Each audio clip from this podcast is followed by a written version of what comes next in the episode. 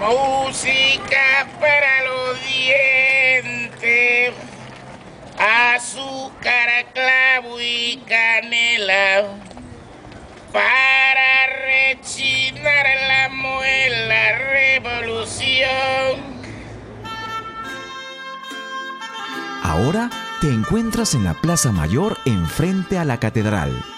Imagina este lugar unos siglos atrás Aquí se encontraba el mercado principal y en sus alrededores los mercachifles que desde muy temprano pululaban por las calles ofreciendo diversos productos con puntualidad. Eran el reloj de la ciudad. La lechera indicaba las 6 de la mañana.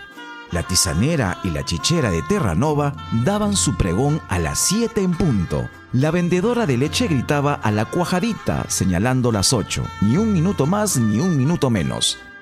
La vendedora de sanguito y choncholíes marcaba las 9, hora de canónigos. La tamalera era anuncio de las 10.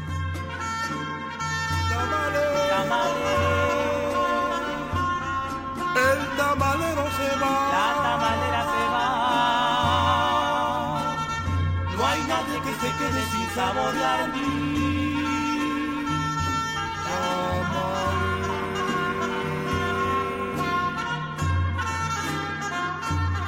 A las 11 pasaba la mulata de convento vendiendo ranfañote, cocada, bocado de rey, chancaquitas y frijoles a canasta llena.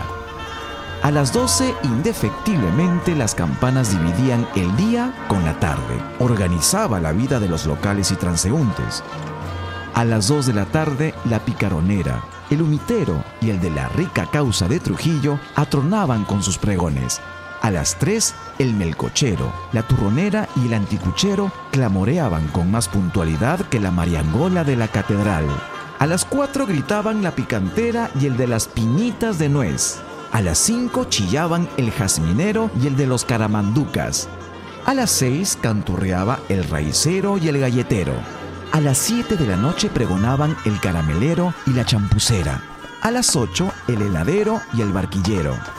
Así llegaba la noche a la ciudad de los reyes, las horas propicias para los sueños y los fantasmas, para el romance y las historias. Aún hoy, aquí en las riberas del río Rímac, se siente un alma de cimientos temblorosos, voces que repercuten todavía, ecos de pasiones lejanas, ruidos de batallas y de fiestas interminables.